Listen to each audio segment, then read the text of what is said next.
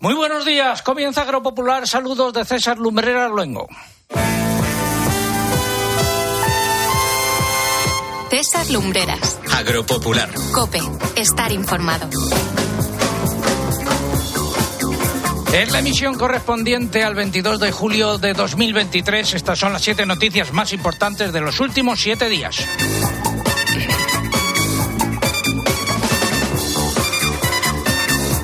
Rusia decidió el lunes retirarse del acuerdo de Estambul que permitía el tránsito de cereales ucranianos a través del Mar Negro. Ello ha supuesto la subida de los precios de los cereales a lo largo de la semana. La producción de cereales podría situarse en 10,2 millones de toneladas, la producción total incluido el maíz, según la última previsión de las cooperativas. Los precios del aceite de oliva continúan disparados. Los extra virgen han llegado esta semana a los 8.000 euros por tonelada. La Audiencia Provincial de Soria confirma una sentencia que obliga a Agroseguro a pagar 95.400 euros a una cooperativa. Mercedes Morán, una de nuestras expertas del consultorio de la PAC, es ya la nueva consejera de Agricultura, Ganadería y Desarrollo Sostenible de Extremadura. Camino Limia, eh, por vos, es consejera de Política Forestal y Medio Rural. En la comunidad valenciana, la Consellería de Agricultura está a cargo de José Luis Aguirre de Vox y en Canarias eh, estará a cargo de Narváez Quintero, que ya ocupó este cargo entre 2015 y 2019. Los focos de enfermedad hemorrágica epizótica en explotaciones bovinas continúan aumentando en España. Hasta ayer el Ministerio de Agricultura había confirmado 16 repartidos entre siete provincias de Andalucía, Extremadura y Castilla-La Mancha. A partir de las 10 menos 20 más o menos hablaremos con Cristian Gortázar, catedrático de Sanidad Animal de la Universidad de Castilla-La Mancha, sobre esta nueva preocupación para los ganaderos. La Comisión Europea prepara una propuesta para renovar la autorización actual del glifosato que expira a finales de este año. Todavía no ha precisado por cuánto tiempo se autorizaría el herbicida. El pregón que lleva hoy el siguiente título, el Tribunal Supremo, la declaración de la renta, las ayudas de la PAC y la obligación de hacerlo por Internet. El consultorio de la PAC hoy a cargo de don Francisco Martínez Arroyo. Tendremos los comentarios de mercados, la crónica de Bruselas, la alimentación adecuada para uh, estos tiempos de temperaturas elevadas, a cargo de nuestra nutricionista María Muñoz Yuste. La previsión del tiempo a cambio Perdón, a cambio no, a cargo de nuestro hombre de tiempo, José Miguel Viñas. Muy buenos días. Muy buenos días, César. ¿Qué nos espera? Pues nada, nos ha dado una pequeña tregua ese calor tan intenso que hemos tenido días atrás en amplias zonas de nuestro país y ahora con la llegada del fin de semana se intensifica ese calor, va a ser particularmente acusado mañana domingo justamente coincidiendo con la jornada electoral. Así que mañana notaremos temperaturas más altas en las horas centrales del día. María Muñoz Yuste, muy buenos días, que no te he saludado. Buenos días. Está aquí con nosotros también antes de irse de vacaciones. Recuerdo que se cumplen 10 años y 8 semanas desde que informamos sobre el aumento de los sueldos y dietas de los miembros del Consejo de Administración de Agroseguro, hecho que sucedió en 2011 y nosotros lo denunciamos en 2013. Sigue la callada por respuesta a pesar de las invitaciones que hemos hecho a los representantes de este pool de empresas para que vengan aquí. Todo ello ha sido preparado por un equipo compuesto en la redacción por Eugenia Rubio, Mariluz Alaba, María López, eh, Pilar Abad, el muchacho Álvaro Sáez y en el control de sonido se encuentra Alejandro Cobo y en el control central Jorge Fuentes. Un consejo. ¿Será fijo el nuevo presidente? ¿O Sánchez? ¿Qué resultado tendrá Yolanda Díaz? ¿Cuál va a ser el papel de Vox? 23J en Cope. Objetivo Moncloa. Vive unas elecciones decisivas, con el minuto a minuto durante la jornada, en la antena y en cope.es. Y a partir de las siete y media de la tarde, programa especial con Carlos Herrera. Bienvenidos a este programa especial. Ángel Expósito. ¿Por qué? Porque el factor participación participación es fundamental. Y junto a ellos, Pilar García Muñiz. Ha imperado aquí la prudencia. Pilar Cisneros. Todo el mundo llega contento. Y Fernando de Aro. ¿Cómo es posible que se haya hundido En las sedes de los principales partidos para contarte todo lo que pase. 23J en Cope. Objetivo Moncloa. Sigue el escrutinio también en cope.es y en redes sociales. Y hoy vamos a escuchar eh, música eh, en gran parte del programa de finales de los años 60. Música que fue muy importante, si no llegó a ser la canción del verano, anduvo entre las diez primeras. Y empezamos con los Sirex. La escoba.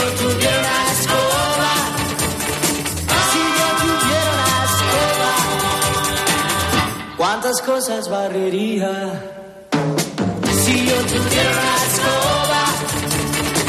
si yo tuviera una escoba, si yo tuviera una escoba, si yo tuviera una escoba, ¿cuántas cosas barrería? Estamos en el último programa de la, emis de la temporada número 39 de Agropopular. El próximo ya será de la temporada 40. Y también tenemos concurso. Nos tienen que decir al menos dos ingredientes comunes de los importantes que tienen el gazpacho y el salmorejo. Repito, nos tienen que decir dos ingredientes comunes que tienen el gazpacho y el salmorejo y que son importantes en la elaboración de estos platos de los que hablaremos eh, luego. Formas de participar, bueno, ¿qué es lo que está en juego? Tres lotes de vino que nos facilitan los amigos de Vivir el Vino. Pueden encontrar más información sobre sus ofertas de cara al verano en, vivirelvino.com. Eh, formas de participar, pues a través de nuestra página en internet eh, agropopular.com. Entran ahí, buscan el apartado del concurso, rellenan los datos, dan a enviar y ya está. Y también a través de las redes sociales, pero antes se tienen que abonar, entre comillas. Muchacho, ¿qué tal? ¿Cómo estás, César? Yo bien, ¿y tú? Pues muy bien, también hoy el concurso va a ser polémico, yo creo, ¿eh? Bueno, pues venga, a ver. A ver, a través de Facebook se puede participar. Para participar tienes que entrar en facebook.com barra agropopular, pulsar en me gusta y contestar a la, a la respuesta del día de hoy. También a través de Twitter, twitter.com, nuestro usuario es agropopular. Hay que pulsar aquí en seguir y además, como cada sábado en esta red social para poder optar al premio, es imprescindible colocar junto a la respuesta el hashtag de hoy, que es almohadilla agropopular gazpacho. Y también estamos en Instagram, nuestro usuario sigue siendo agropopular. Por esta red social no se puede concursar, pero eso sí, pueden ver los vídeos y las imágenes del programa de hoy, César. Gracias, 22 grados en el centro de Madrid cuando entrábamos en el estudio. Vamos con la noticia de la semana. Espacio ofrecido por Timac Agro. Pioneros por naturaleza. Esta canción también sonó mucho en España a finales de los 60 y principios de los 70.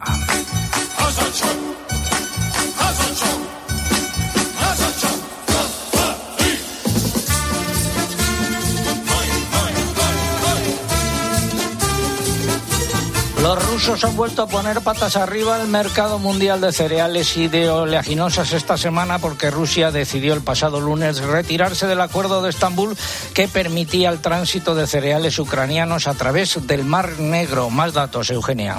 Su retirada se debe, según las autoridades rusas, a que no se está cumpliendo la otra parte de ese acuerdo, que debería permitir también, entre otras cosas, la exportación de fertilizantes rusos. Además, no se ha conformado con eso. Ha atacado instalaciones portuarias, destruido miles de toneladas de grano que estaban listas para ser embarcadas y ha amenazado con destruir también buques de carga que ahora considera objetivos militares. La condena a la decisión rusa ha sido generalizada desde el secretario general de la ONU, Antonio Guterres, hasta la Comisión Europea y también por parte de las organizaciones agrarias españolas que temen el impacto en el mercado nacional, sobre todo en un año con una cosecha tan corta.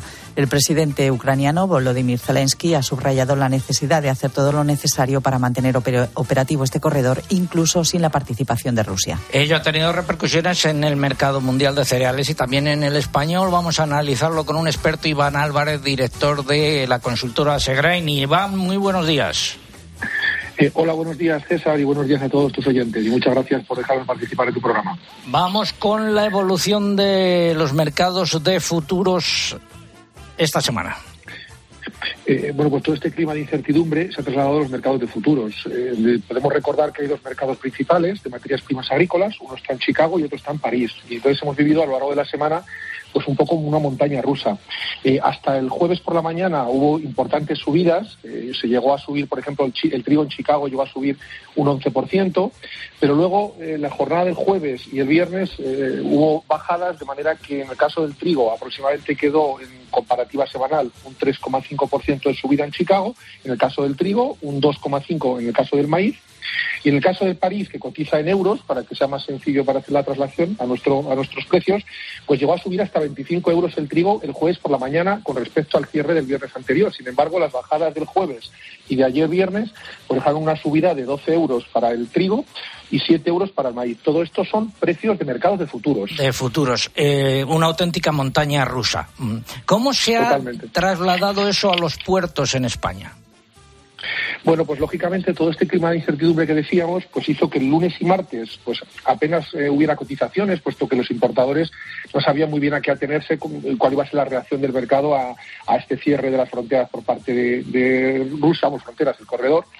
Y, y, apenas hubo precios. Miércoles y jueves por la mañana llegábamos a tener subidas de hasta 15 euros por tonelada, sin embargo, con las bajadas del jueves y del viernes, sobre todo ayer, pues los precios quedaron en más o menos entre 6 y 9 euros de subida en los principales puertos en lo que es comparativa semana, es decir, de viernes a viernes. A viernes, bien. Y en el mercado interior español, en las lonjas, el lunes hubo bajadas, por ejemplo, en Zaragoza y en Salamanca, y a partir del eh, martes comenzaron las subidas que se han mantenido a lo largo de los últimos días, en algunos casos importantes. Y en el mercado real interior español, ¿qué ha pasado?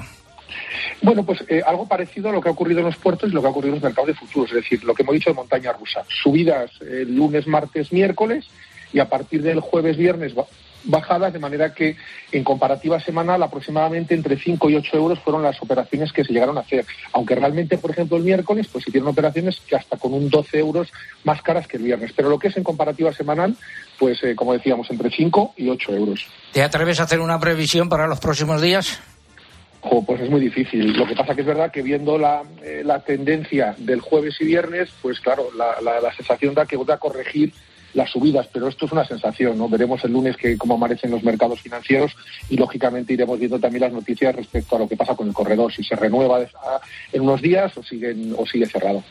Gracias, eh, Iván eh, Álvarez, director de Asegrain, por habernos acompañado y muy buenos días. Muchas gracias a vosotros. Seguimos hablando de cereales, eh, las previsiones del Consejo Internacional de Cereales que han aparecido esta semana y han revisado al alza sus estimaciones de producción mundial de cereales que sitúa ahora en un nivel récord, Eugenia.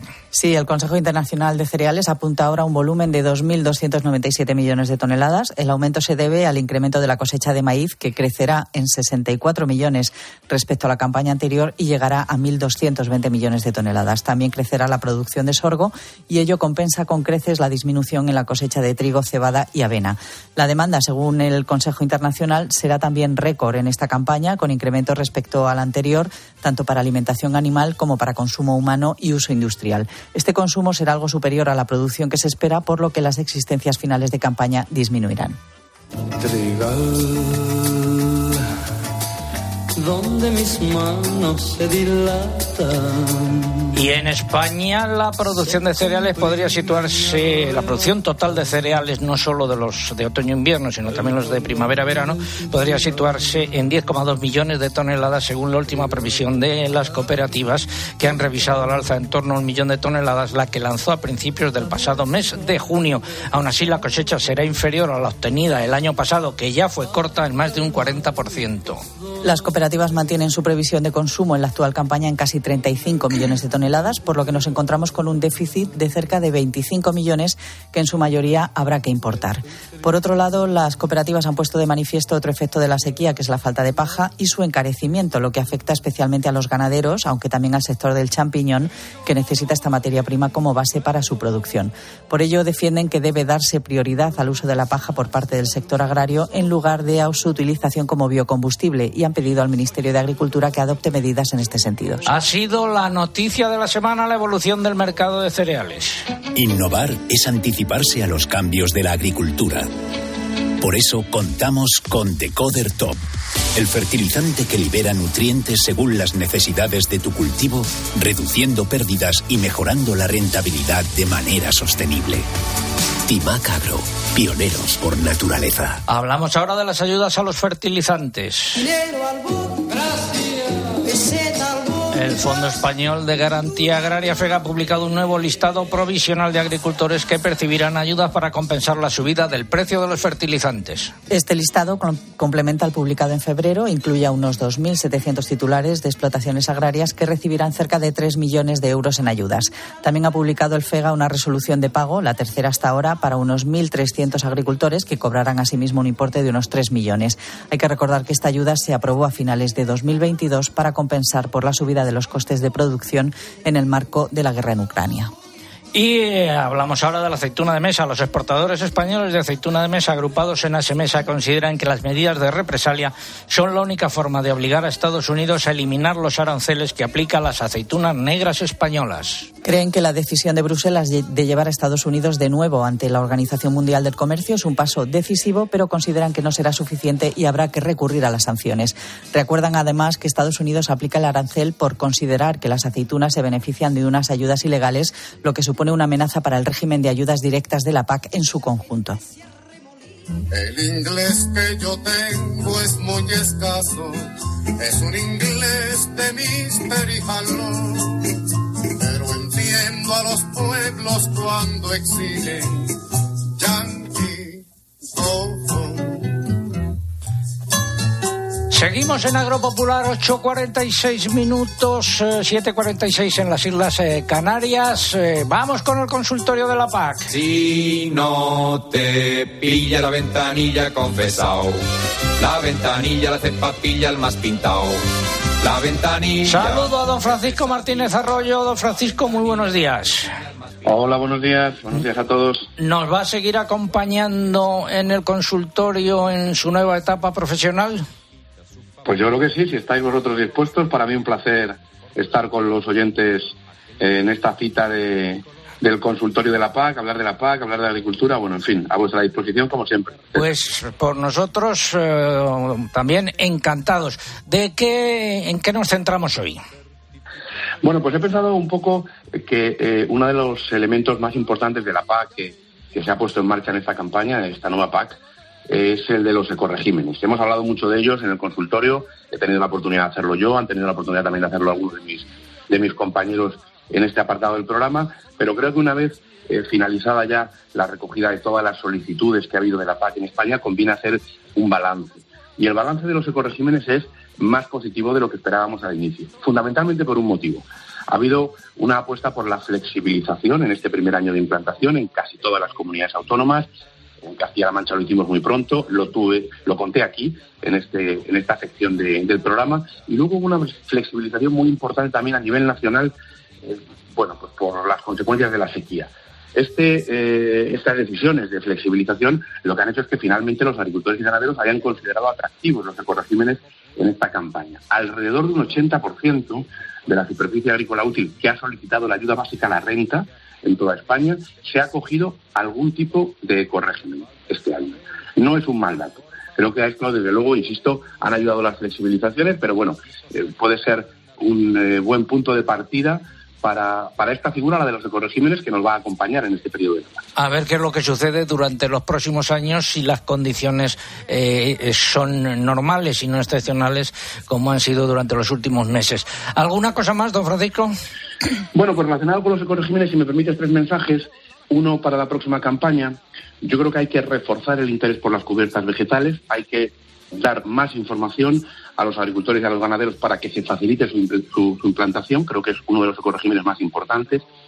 A corto plazo, en la PAC, pues hacer la reflexión de que los ecoregímenes pueden ser un instrumento interesante para adaptar, para adaptar las explotaciones de nuestros agricultores y ganaderos al cambio climático. Nos sirven, por ejemplo, para mejorar la retención de agua, para mejorar la presencia de materia orgánica en el suelo y una reflexión muy importante de cara al futuro. La PAC es relevante para cumplir los objetivos europeos en materia de medio ambiente, esto ya lo sabemos, pero tiene que ser atractiva para los agricultores y ganaderos. Si los agricultores y ganaderos no solicitan, por ejemplo, los ecoregímenes, o si, o, si dejan de solicitar, por ejemplo, eh, la PAC directamente por las dificultades burocráticas o las dificultades de cumplir compromisos, la Unión Europea no va a alcanzar los objetivos que se plantea desde el punto de vista medioambiental que se buscan con la paz. Y esta reflexión la tenemos que hacer de cara al futuro. Se está haciendo en Bruselas y, bueno, pues yo creo que entre todos tenemos que contribuir a que la PAC del año 27, a partir del 27, sea muy ambiental, obviamente, pero que sea suficientemente, suficientemente atractiva para que los agricultores y ganaderos pidan la Consulta para don Francisco Martínez Arroyo y nuestro equipo de expertos a través de nuestra dirección de correo electrónico oyentes Don Francisco, muchas gracias. Muy buenos días. César, si me permites un mensaje solamente, felicitar a nuestro compañero Juan Ramón Amores, que bueno, pues es verdad, ya habéis dado la información vosotros, es, es senador dentro de muy poquito y bueno, es un amigo, un colaborador del programa y yo creo que se merece representar eh, en el Senado los intereses pues de su pueblo, de su comunidad autónoma y, y de todos los españoles. Creo que es una muy buena decisión que él sea senador y desearos a todos un feliz verano. Muchas gracias, igualmente. Luego hablaremos con el futuro senador y con el alcalde de La Roda. El himno de la PAC.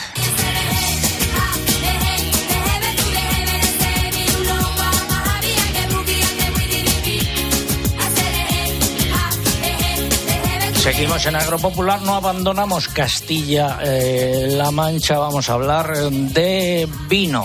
Vino de Valdepeñas y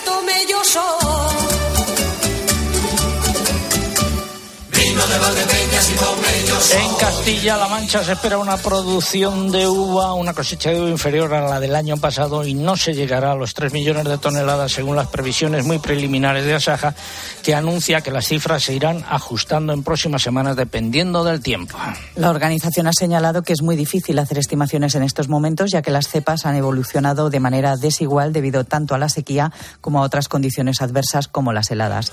Por otro lado, la organización ha subrayado la necesidad de que se respete la ley de la cadena alimentaria y se garanticen unos precios por encima de los costes de producción. También pide que se revise el seguro de uva de vinificación, ya que el actual no está adaptado a los riesgos. La vendimia ha comenzado esta semana en la zona de Montilla Moriles con un adelanto de una o dos semanas respecto al año pasado debido a las altas temperaturas. Las primeras uvas cosechadas son las variedades blancas tempranas como Chardonnay, Sauvignon Blanc, Verdejo y Moscatel. Según Asaja Córdoba es muy difícil también hacer previsiones de producción en esta provincia ya que aún no se ve cómo habrá afectado la sequía y la, y la climatología a la producción y cómo afectará el tiempo que haga a lo largo de la campaña. De momento, la escasez de lluvias ha evitado la aparición de enfermedades, por lo que la calidad de la uva recogida es buena. Y esta semana, luego continuaremos hablando de vino, esta semana nos ha dejado eh, la actriz y sobre todo cantante eh, Jane Birkin, que se hizo famosa por esta canción que nos sirve para hacer un llamamiento a la gente de Agroseguro. Con lo que queremos aquí a sus dirigentes, por favor, que vengan, que vengan.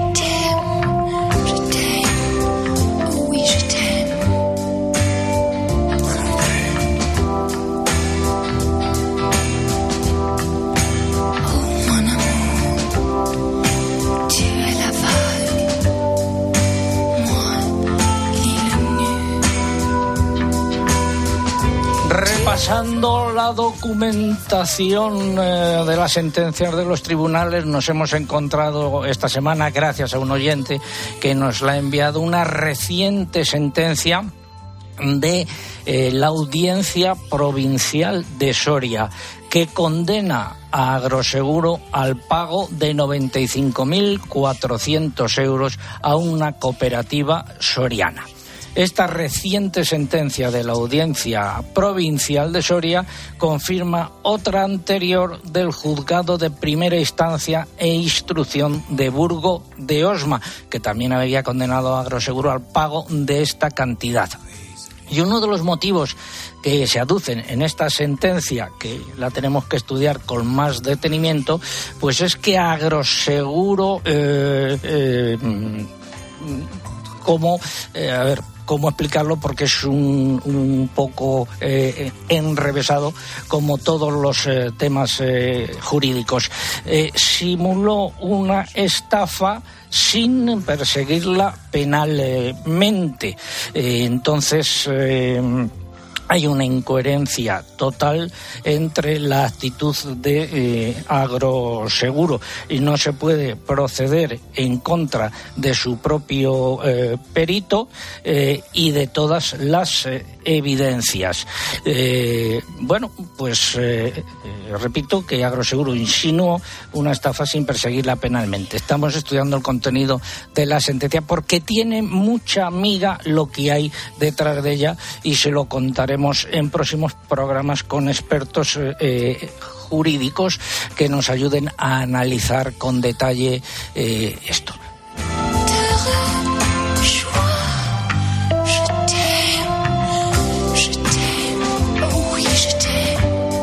Y hacemos un llamamiento a los responsables de Agroseguro encabezados eh, por don Ignacio Machetti o, de, don Sergio de Andrés Osorio.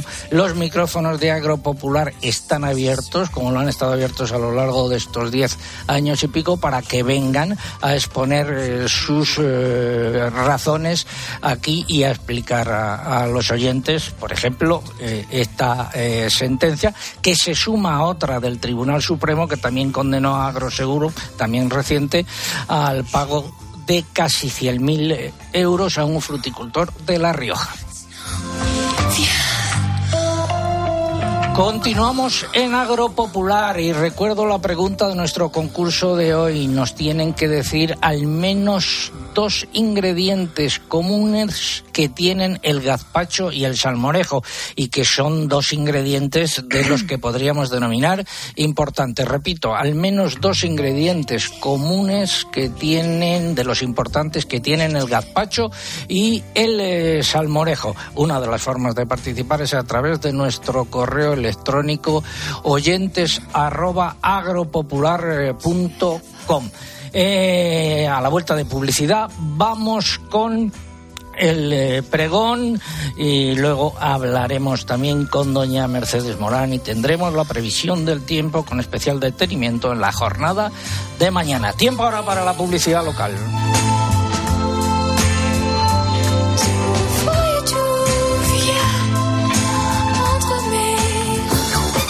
Lumberas. Agropopular. Escuchas Cope. Y recuerda, la mejor experiencia y el mejor sonido solo los encuentras en cope.es y en la aplicación móvil. Descárgatela. Que la gastronomía es uno de nuestros mejores embajadores, eso lo saben hasta en Japón. Gracias a los chefs y a productos como Fuentes, el atún rojo, nuestro país triunfa en medio mundo, como en Japón, donde Fuentes es sinónimo del mejor atún rojo.